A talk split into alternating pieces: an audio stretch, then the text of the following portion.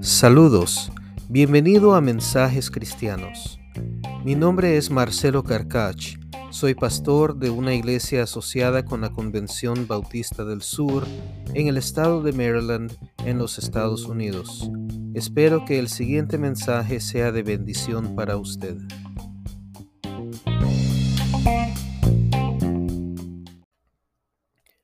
En la información de este episodio yo he compartido con ustedes eh, un enlace a mi Sway, que es eh, mi presentación eh, a través de Sway de Microsoft. Ah, no sé qué, término usan en el mundo hispano para traducir Sway.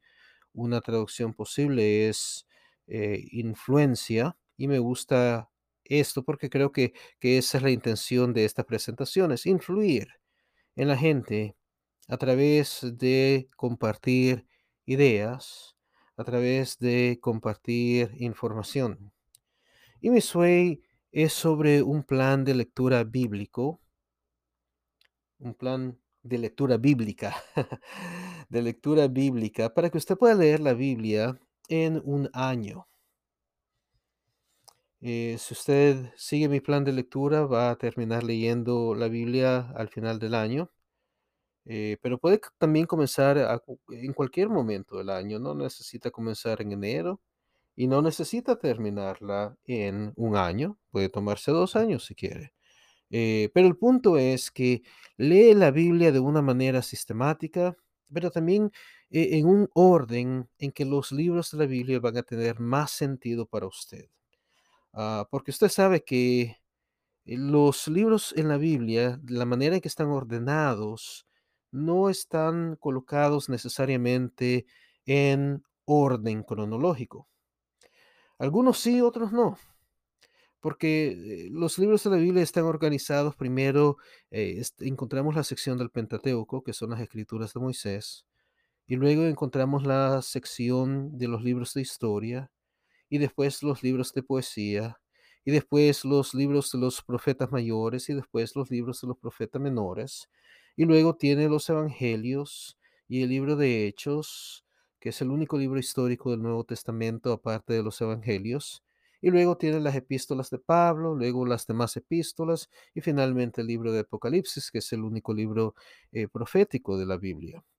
Pero todo no está necesariamente en un orden cronológico y es importante a veces eh, leer estos libros en orden cronológico para entender mejor el contenido de la Biblia, cómo, cómo todas estas partes, cómo todos estos libros están relacionados unos con otros.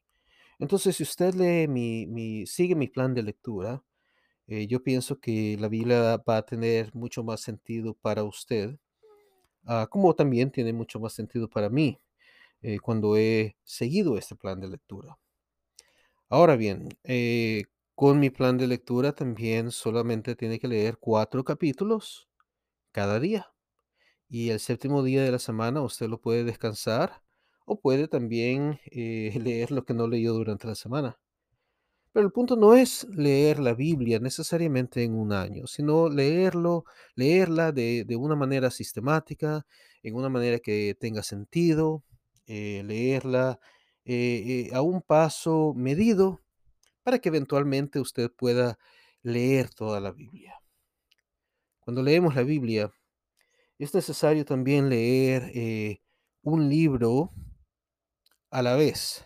Eh, un libro, eh, dedicarse primero a un libro, luego al otro. No saltarse de un pasaje de un libro al pasaje de otro libro. Porque cada libro tiene puntos que quiere hacer a través del libro mismo. Cuando, cuando estas personas escribieron los libros de la Biblia, no necesariamente estaban pensando que usted iba a consultar con otros libros. En algunos pasajes sí, pero no siempre. Entonces lo que, lo que ellos eh, pensaban es que usted iba a leer el libro completo y que usted iba a entender el mensaje de este libro en su totalidad y que luego quizás lo iba a comparar con eh, los demás libros de las escrituras. Así que siempre es importante leer un libro a la vez. Ahora, eh, en mi plan de lectura, usted lee tres capítulos de un libro, usted lee un capítulo de, de un, de otro libro. ¿Y por qué? Porque ese capítulo eh, solo que lee de- del otro libro es de uno de los libros poéticos. Eh, la razón es porque a veces no, no digerimos bien el contenido de los, de los libros poéticos, simplemente porque nos leemos un poema, otro poema, otro poema, y todo se mezcla en nuestra mente. Y, de esta manera yo pienso que usted puede saborear mejor los poemas de la Biblia, los pasajes poéticos. Y también el libro de Levíticos, que no es poético, pero que sí tiene eh, bastante detalle que a veces fácilmente lo confundimos si no lo logramos entender con todo lo demás. Entonces pienso que es mejor leer estos libros eh, de una manera más devocional. También al final puede enfocarse en el libro de Apocalipsis. Así que le invito entonces a eh, seguir este sueño, a seguir este plan de lectura bíblica este año. Y también le invito a escuchar eh, los mensajes en mi podcast que van a estar relacionados con el contenido que lee cada semana. Ahora, obviamente no hay, eh, no hay suficiente tiempo eh, para que usted escuche mensajes acerca de todos los capítulos de la Biblia o que yo haga eh, mensajes acerca de, de- todos los capítulos de la Biblia, porque no, no se puede hacer todo eso de un solo. Ah, es bastante contenido el que hay en la Biblia, bastantes cosas que explorar, bastantes cosas que, eh, que digerir. Ahora, lo que, lo que voy a hacer entonces es que cada semana yo voy a tener un mensaje para usted, quizás dos, quizás más, pero eh, eh, mi objetivo es tener uno, para que usted pueda escuchar un mensaje basado en algo que leyó esa semana. No necesariamente en todo, sino solamente en algo que leyó esa semana. Así que eh, estoy pues emocionado de compartir este plan de lectura bíblico con usted y estoy emocionado también de este proyecto. Y espero que sea de bendición para usted, que pueda eh, crecer usted en su conocimiento de la palabra. Ah, ¿por qué?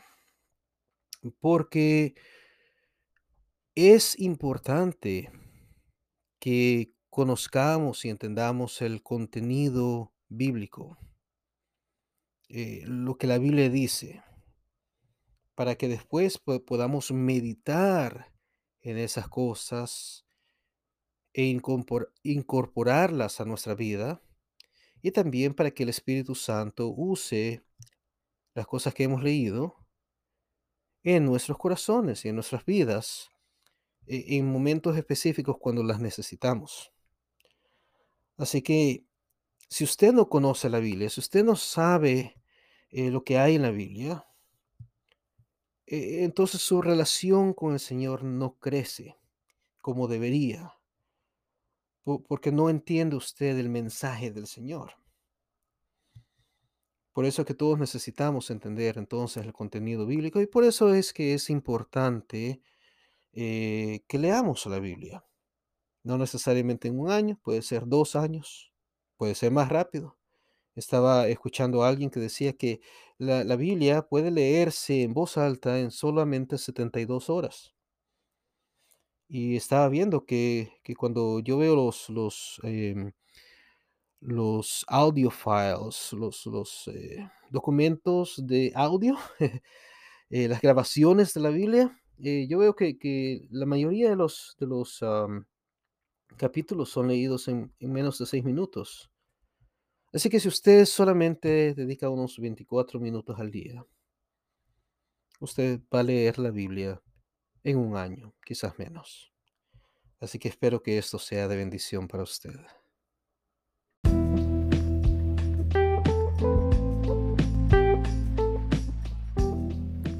Usted está escuchando los mensajes cristianos del pastor Marcelo Carcach. Si usted también habla inglés, le invito a ver mi sitio pastormarcelo.online. Allí usted encontrará estudios bíblicos y artículos que escribo en inglés.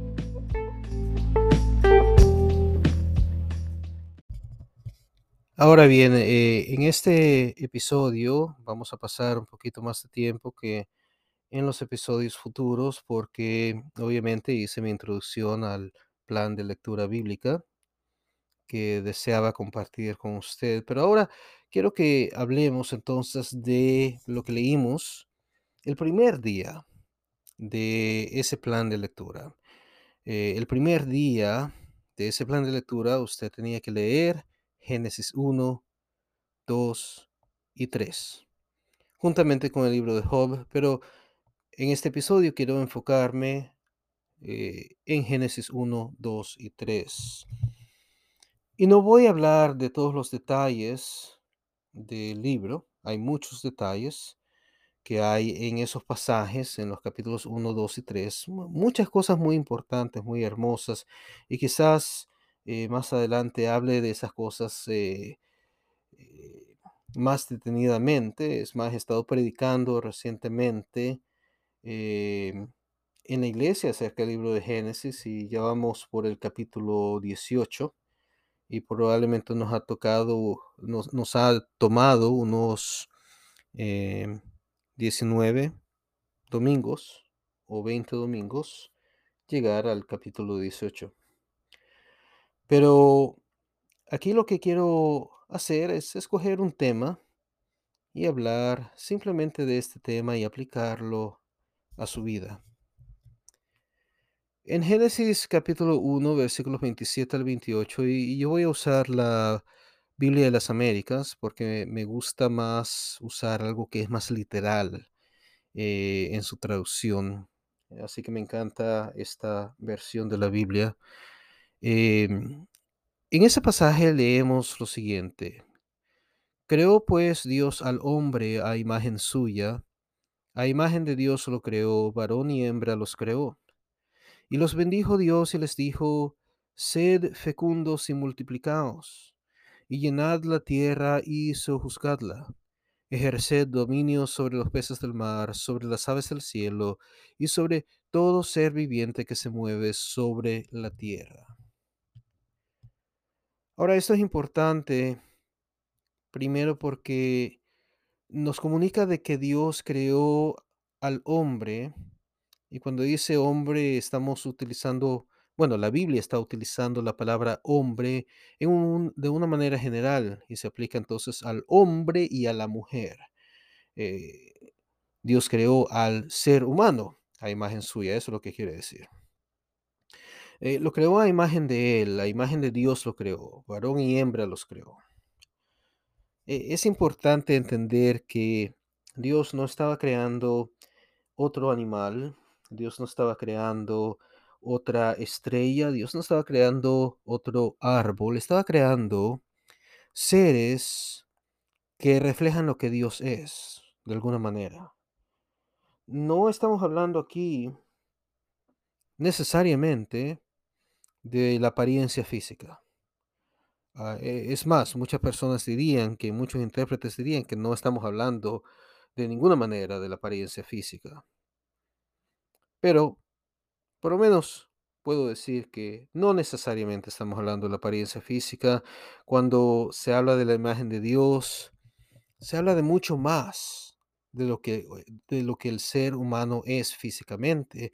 Se habla eh, de la capacidad del ser humano de eh, tomar decisiones existenciales, decisiones morales, de experimentar emociones, eh, de pensar de una manera lógica, ah, de tener una relación con Dios.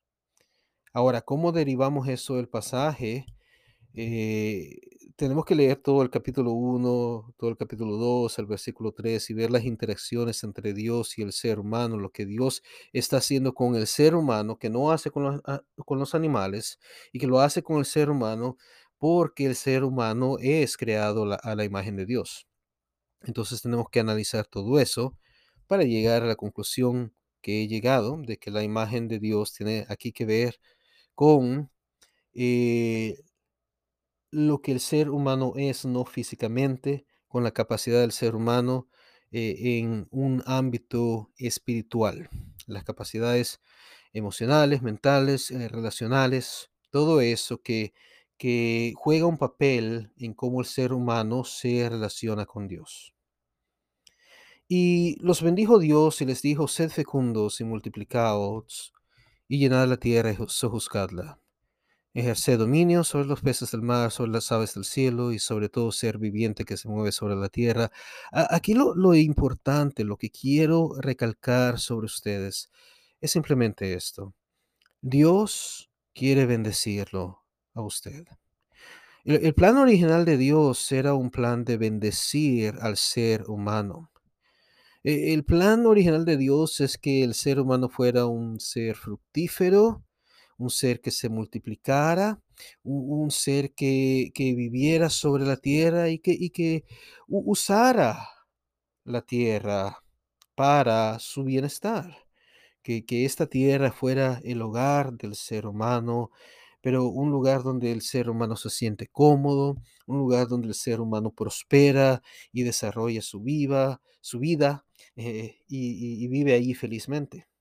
Y eso es lo que Dios quiere para la humanidad. La intención de Dios para la humanidad es buena. Dios quiere lo mejor para nosotros, por lo tanto Dios quiere lo mejor para usted de una manera muy personal. En Génesis eh, 2, 8 al 9, leemos, y plantó el Señor Dios un huerto hacia el oriente en Edén, y puso allí al hombre que había formado. Y el Señor Dios hizo brotar de la tierra todo árbol agradable de la vista y bueno para comer. Asimismo, en medio del huerto, el árbol de la vida y el árbol del conocimiento del bien y del mal. E- e- En esta primera parte de estos dos versículos 8 y 9, se nos dice que Dios planta un huerto, un jardín en la región llamada Edén y que pone allí al ser humano que Dios había creado. Específicamente aquí estamos hablando del hombre, de Adán.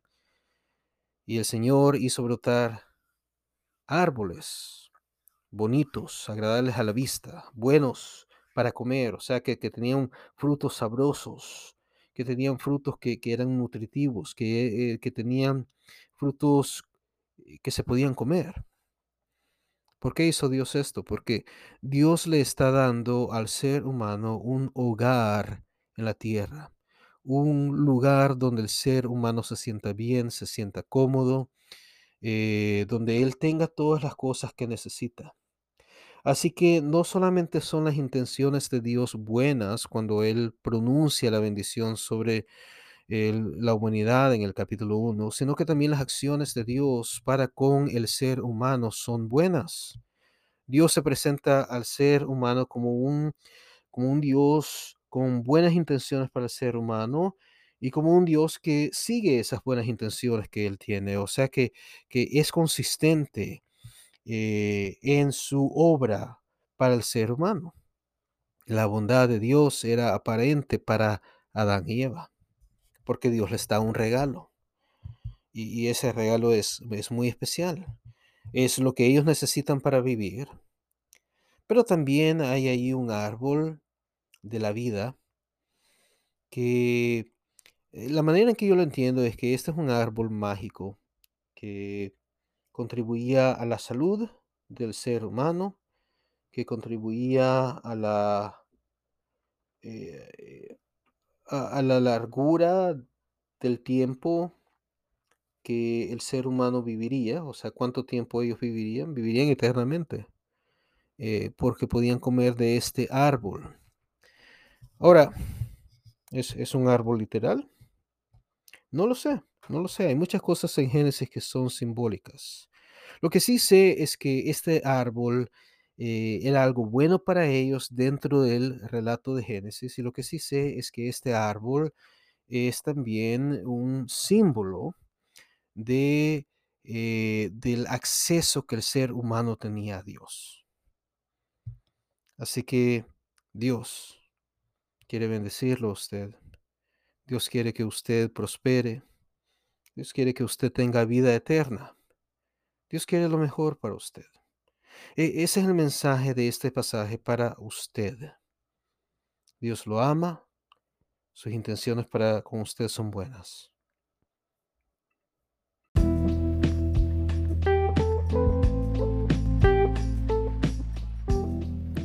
Usted está escuchando los mensajes cristianos del pastor Marcelo Carcach.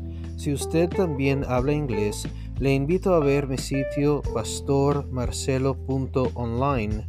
Allí usted encontrará estudios bíblicos y artículos que escribo en inglés.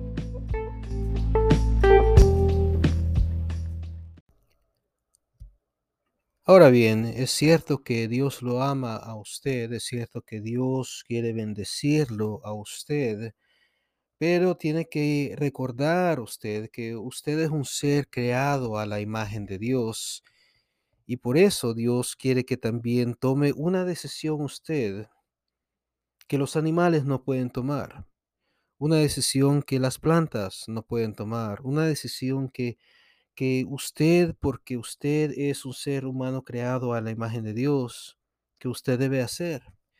Y esa decisión tiene que ver con qué va a hacer usted con Dios, con su relación con Dios. Dios ya dio el primer paso, Dios lo creó a usted, Dios ha pronunciado bendición sobre la vida del ser humano, Dios ha, obrado eh, en este relato, Él ha obrado para bendecir a la humanidad. Y Dios también ha hecho eso por usted. Acuérdese que Cristo Jesús, el Hijo de Dios, murió por sus pecados, resucitó y, le ofrece vida eterna a usted si usted se arrepiente y le pide a Él salvación. O sea, si usted pone su fe en Él. Entonces, históricamente Dios ha obrado para salvarlo a usted. Así que Dios es bueno, Dios tiene buenas intenciones para usted. Dios eh, eh, ha obrado para que usted reciba vida eterna, pero usted tiene que hacer una decisión acerca de su relación con Dios acerca de que si usted va a seguir a Dios y al Hijo de Dios o lo va a rechazar. Y, por eso es que encontramos aquí en el capítulo 2 de Génesis que Dios también plantó en el huerto del Edén eh, el árbol del conocimiento del bien y del mal. y Dios le dijo al ser humano, al hombre que él podía comer de todo árbol en el huerto y eso implica que podía comer también del árbol de la vida. Pero le dice que no debe comer del árbol del conocimiento del bien y del mal, porque el día que coma de ese árbol va a morir. Y estas cosas son bastante importantes. O sea, Dios le da una prohibición al hombre y le dice también las consecuencias de la desobediencia. ¿Por qué hace esto Dios? Dios hace esto porque, primero, Dios quiere que el ser humano tome una decisión. Así que Dios le está dando la oportunidad al ser humano de decidir y de manifestar su decisión. ¿Cómo o no cómo? ¿Obedezco o desobedezco? ¿Creo en Cristo Jesús o no creo en Cristo Jesús? La decisión es suya. Pero Dios también advierte que La decisión de rebelarse contra Dios, la decisión de comer de ese árbol del conocimiento del bien y del mal, del cual Dios le dice al hombre que no coma, esa decisión va a llevar a la muerte. Le dice que el día que él coma va a morir. Y Dios aquí no está hablando de una muerte necesariamente física, sino de una muerte espiritual. La relación del ser humano con Dios va a morir el día que el ser humano elija desobedecerle a Dios, el día que elija rebelarse contra Dios. Y de la misma manera usted tiene una decisión importante que hacer. Ya Dios envió a su Hijo, a Cristo Jesús. Cristo Jesús nació de una virgen, vivió una vida santa, sin pecado. Cristo Jesús hizo milagros. Él compartió la palabra de Dios, la voluntad de Dios. Eh, él fue crucificado y se dejó crucificar para pagar así con su sangre por nuestros pecados. Pero también Cristo Jesús se levantó los muertos para que pudiéramos creer en Él y demostrarnos que, que Él es eh, en verdad el Hijo de Dios. Este es el mensaje del Evangelio, el mensaje de la Biblia, eh, el mensaje de salvación de Dios para la humanidad. Ahora usted tiene una decisión que hacer. Usted debe decidir si va a arrepentirse de sus pecados, si va a reconocer que usted es pecador y, le va a pedir perdón a Dios y le va a pedir que, que Él cambie su corazón, cambie su vida. Y si usted va a seguir a Cristo y va a poner su fe en Él eh, para que Él lo perdone y lo salve. O la otra opción es simplemente no prestarle atención a este mensaje, es simplemente ignorar este mensaje, es simplemente hacerlo a un lado. La decisión es suya, Dios le da esa libertad de tomar esa decisión, pero usted debe saber que el día que usted haga esa decisión, el día que usted decida no decidir o posponer las cuestiones, su relación con Dios muere. Al menos, obviamente, al menos que usted se arrepienta y decida creer en Cristo Jesús, decida poner su fe en Él. Pero si, si no lo hace, si no lo hace, la Biblia es clara que eh, el hombre debe morir y después de la muerte entra en el juicio.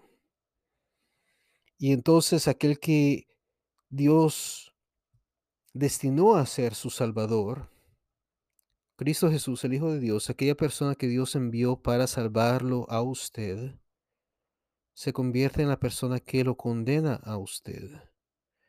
Cristo dijo esto claramente, él dijo de que de tal manera amó Dios al mundo que dio a su único Hijo para que todo aquel que en él crea no se pierda, sino tenga vida eterna, pero también dijo que todo el que no cree en el Hijo de Dios ha sido ya condenado porque no ha creído en el Hijo de Dios.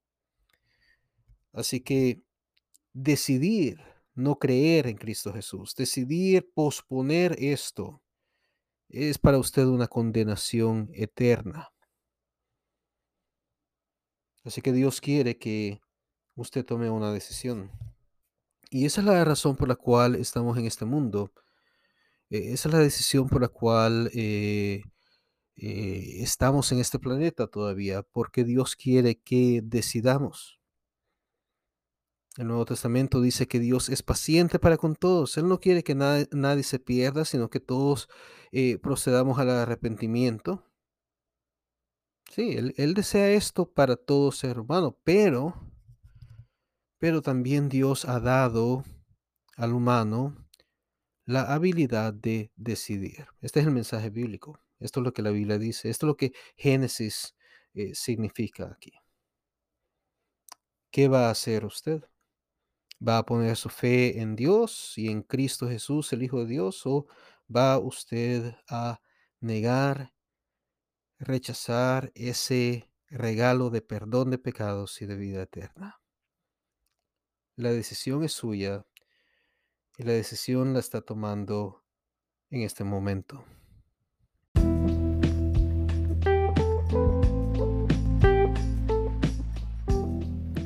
Usted está escuchando los mensajes cristianos del pastor Marcelo Carcach. Si usted también habla inglés, le invito a ver mi sitio pastormarcelo.online. Allí usted encontrará estudios bíblicos y artículos que escribo en inglés.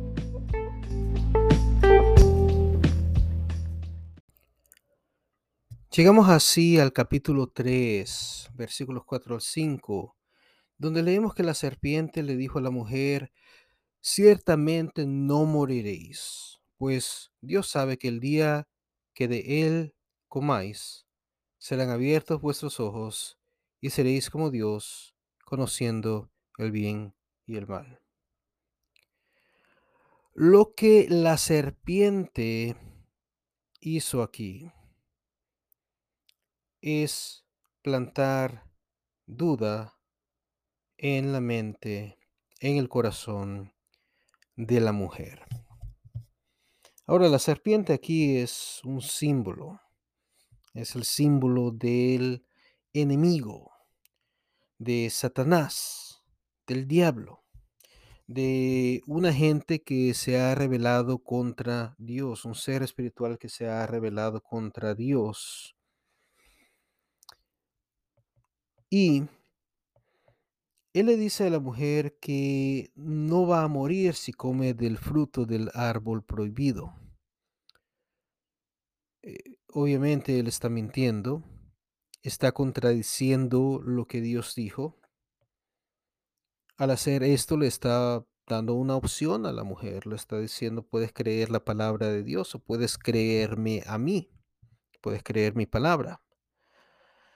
Y luego le dice que Dios está escondiendo algo de ella y del hombre. Que Dios sabe que el día que ellos coman de este árbol, van a obtener conocimientos, o sea, serán abiertos los ojos de ellos, o sea, van a tener obtener conocimiento que en este momento solamente Dios tiene. Eh, van a conocer el bien y el mal de la manera en que Dios lo conoce. Eh, si pensamos mucho acerca de esto, podemos confundirnos. Eh, recuerde que muchas cosas en, Génesis son simbólicas. Mm, en ningún momento el pasaje de Génesis indica que Adán y Eva no tenían la capacidad de reconocer que rebelarse contra Dios era malo. La razón por la cual eh, Dios les permite a ellos tomar la decisión es porque ellos saben que rebelarse contra Él es malo. Así que no estamos hablando de esa capacidad de tomar decisiones morales aquí. Estamos hablando de conocimiento, de información, de, de, de saber cosas que solamente Dios sabe. Una manera de poder ver esto quizás es la ley de Moisés. En la ley de Moisés, Dios revela lo que es bueno y malo para la sociedad en que Moisés vivía. Y posiblemente eh, el conocimiento que este fruto les daría sería eso, conocer cosas que serían malas eh, en ciertas situaciones que, que en la situación en que ellos vivían no necesariamente existían. Esa es una idea nada más. Pero recordemos que muchas cosas son simbólicas. El punto aquí es simplemente esto, de que la serpiente, Satanás, está plantando dudas en la mente y en los corazones de ellos. Está hablando eh, para confundirlos y esa confusión mental lleva a dudas en el corazón y de esta manera Él los está alejando de Dios. Y les está prometiendo también cosas que no son ciertas. Sí es cierto que los ojos de ellos iban a ser abiertos cuando comieran del árbol de la vida, pero no es cierto que no iban a morir. La, la- idea que Satanás presenta aquí es falsa, de que ellos podían seguir viviendo felizmente con las bendiciones que Dios les había dado sin Dios.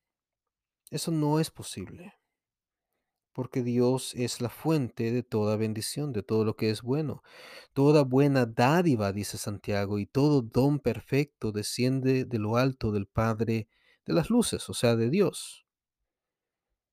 Así que es imposible para ellos vivir la vida que Dios quería que vivieran sin Dios. Dios es esencial para el ser humano. Es tan esencial como el aire, tan esencial como el agua, tan esencial como la luz del sol.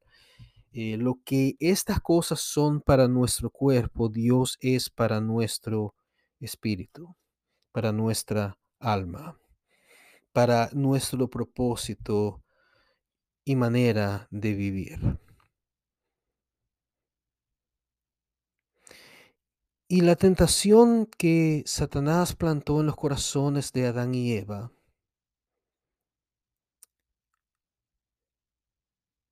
resuena también en nuestras vidas el día de hoy.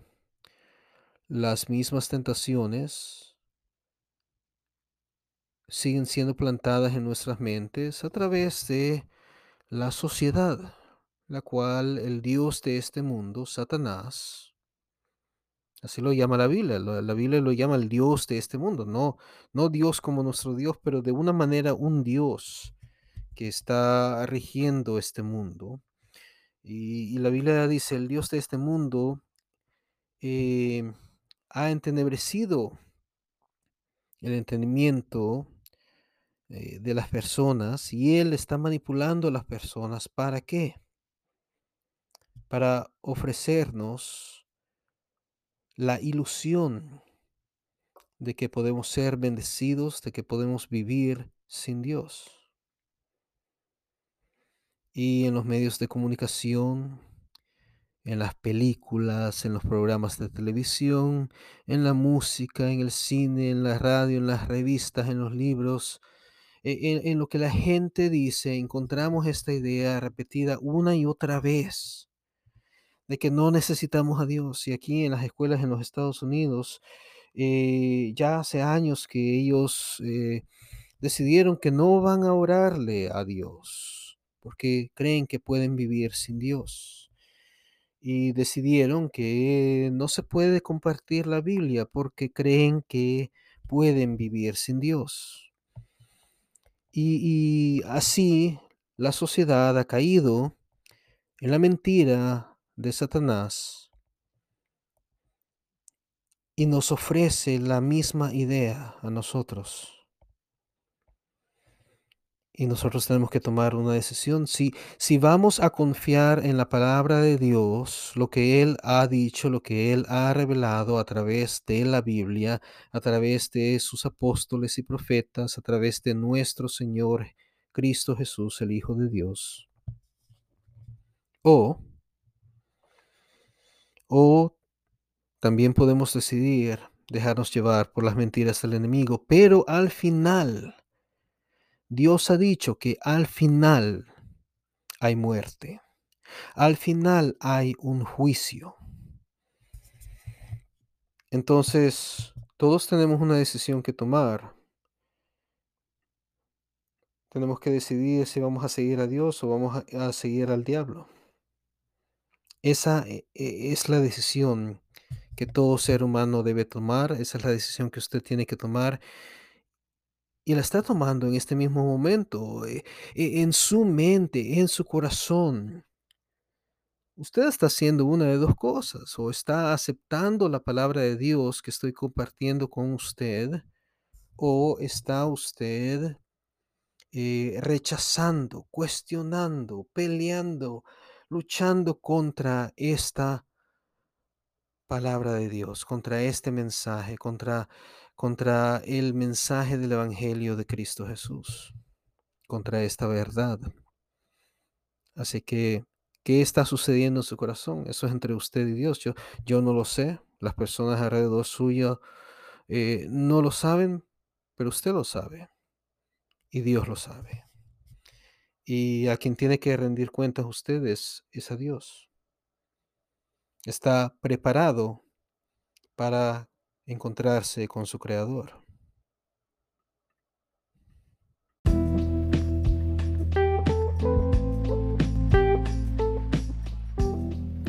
Usted está escuchando los mensajes cristianos del pastor Marcelo Carcach.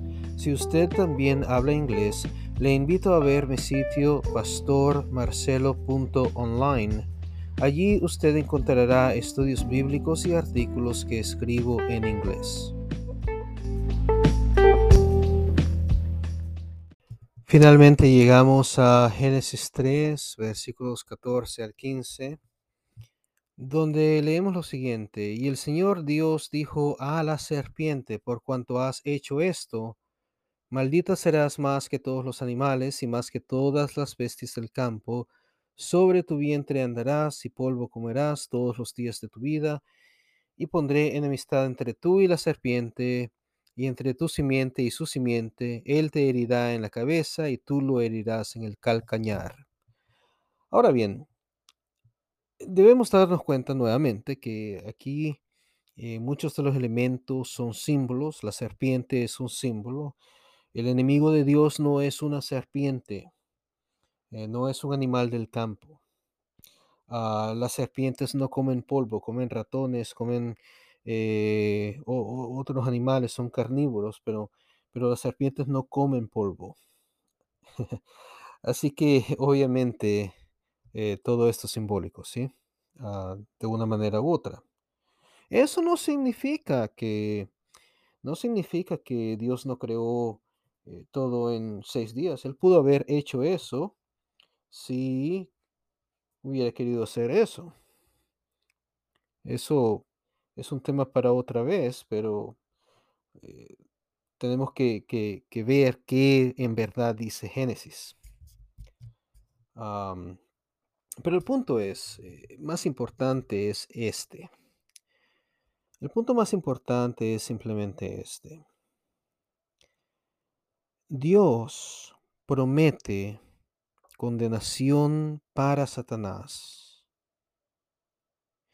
pero también promete victoria para la humanidad a través del descendiente de la mujer. ¿Y quién es ese descendiente de la mujer?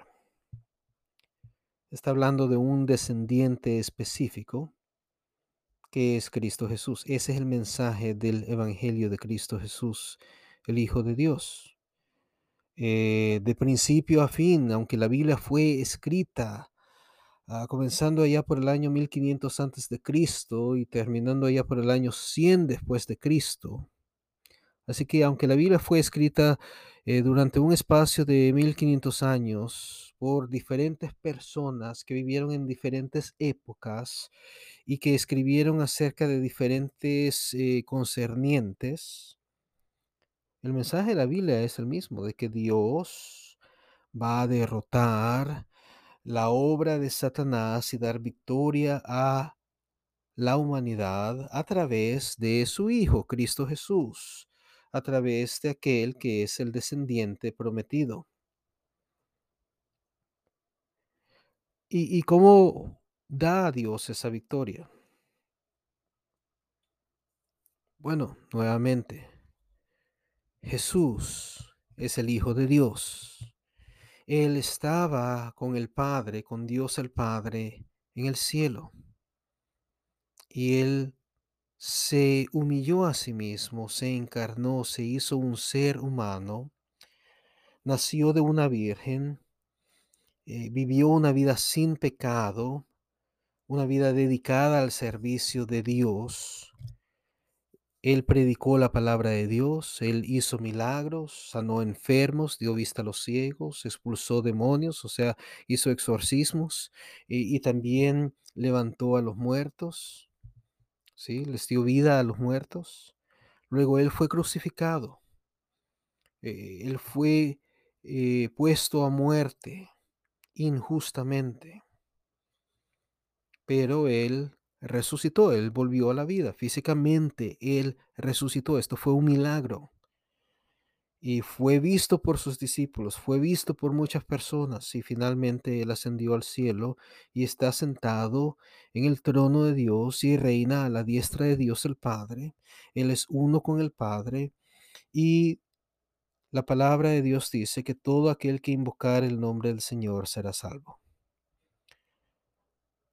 La victoria se alcanza por medio de Cristo Jesús. Es Cristo quien derrotó a la serpiente ya, es Cristo quien ya derrotó a Satanás, pero usted todavía tiene que tomar una decisión. ¿Va a poner su fe en Cristo Jesús? De que Él es el Hijo de Dios, de que Él murió por sus pecados, de que, de que Él le da vida eterna si usted cree en Él. ¿Y va a dejar usted entonces que, Él transforme su vida? ¿Que Él lo guíe? ¿Se convertirá Él en su Señor, en su Salvador? ¿Se convertirá el Padre en su Dios? Si es así, esta es la victoria que Dios da, porque al morir usted, usted tendrá vida eterna. Y en esta vida usted vivirá su vida dedicada a Dios. La calidad de su vida cambiará. La orientación, la dirección de su vida va a cambiar. Ahora, si usted no toma eso, esa decisión, si usted no pone su fe en Cristo Jesús, entonces usted no será partícipe en esta victoria que Dios prometió y será condenado. Porque Dios quiere que todos tomemos una decisión. Ahora, aquí eh, quiero clarificar que en todo lo que he dicho, el punto es que la salvación es un regalo de Dios. Es algo que Dios a través de Cristo Jesús ha logrado, es algo que Dios le da gratuitamente a usted. Lo único que usted tiene que hacer en verdad es, es poner su fe en Dios y dejar que, eh, que Él sea su Dios. Es poner su fe en Cristo Jesús, de que estas cosas son verdad y dejar que Él transforme su vida. Eh, sí, esto implica que usted lo va a seguir a Él, que usted le va a obedecer, sí, su vida va a cambiar, pero, pero usted no se salva a, sí mismo. Eh, usted no eh, se está ganando la salvación por medio de obras. Usted solamente está poniendo su fe en lo que Dios, a través de su Hijo Cristo Jesús, quien es uno con Él, lo que Dios ha hecho. Así que usted tiene una decisión muy importante que hacer. Y para los que ya tomamos esa decisión, para todos aquellos que ya creímos en Cristo Jesús, de día en día nosotros tenemos que seguir tomando decisiones importantes. Porque como les decía anteriormente, eh, Satanás está activo en la sociedad y él está activo en el mundo y él lo que, lo que está haciendo es manipulando a los gobiernos del mundo, manipulando eh, los, los medios de comunicación, manipulando los corazones de las personas. Eh, para guiarlos a oponerse a Dios, a oponerse a Cristo Jesús, para influir en nosotros que tomemos la decisión de abandonar nuestra fe en Cristo Jesús, de abandonar a nuestro Señor. Eh, entonces todos nosotros tenemos una, eh, una decisión importante que hacer y esa decisión importante es seguir confiando en Cristo Jesús, seguir, seguir manteniendo nuestra fe, seguir dependiendo de, de la gracia de Dios revelada en el sacrificio de Cristo Jesús, seguir poniendo nuestra fe en Él, sabiendo que Él perdona nuestros pecados pero también seguir viviendo para Él, seguir estudiando la Biblia, eh, poniéndola en práctica, seguir orando, seguir yendo a la iglesia. Eh, todas estas cosas tienen mucho significado porque eh, son expresiones de nuestra devoción a Cristo Jesús y al Padre. Así que todos nosotros tenemos decisiones que tomar. Unos ya tomamos la decisión de poner nuestra fe en Cristo Jesús, ya hemos recibido la vida eterna. Si morimos en este momento, eh, estaremos en la presencia del Padre y de Cristo Jesús por siempre. Ya el Espíritu de Dios habita en nosotros, porque ya somos hijos de Dios. Pero, pero también hay otros que no han tomado esa decisión y necesitan tomarla.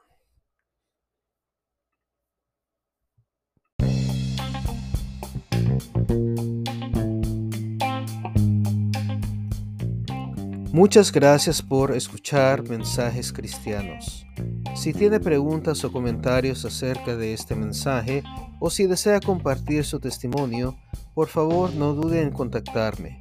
Además, le invito a seguir el plan de lectura bíblico que he compartido en la información de este episodio.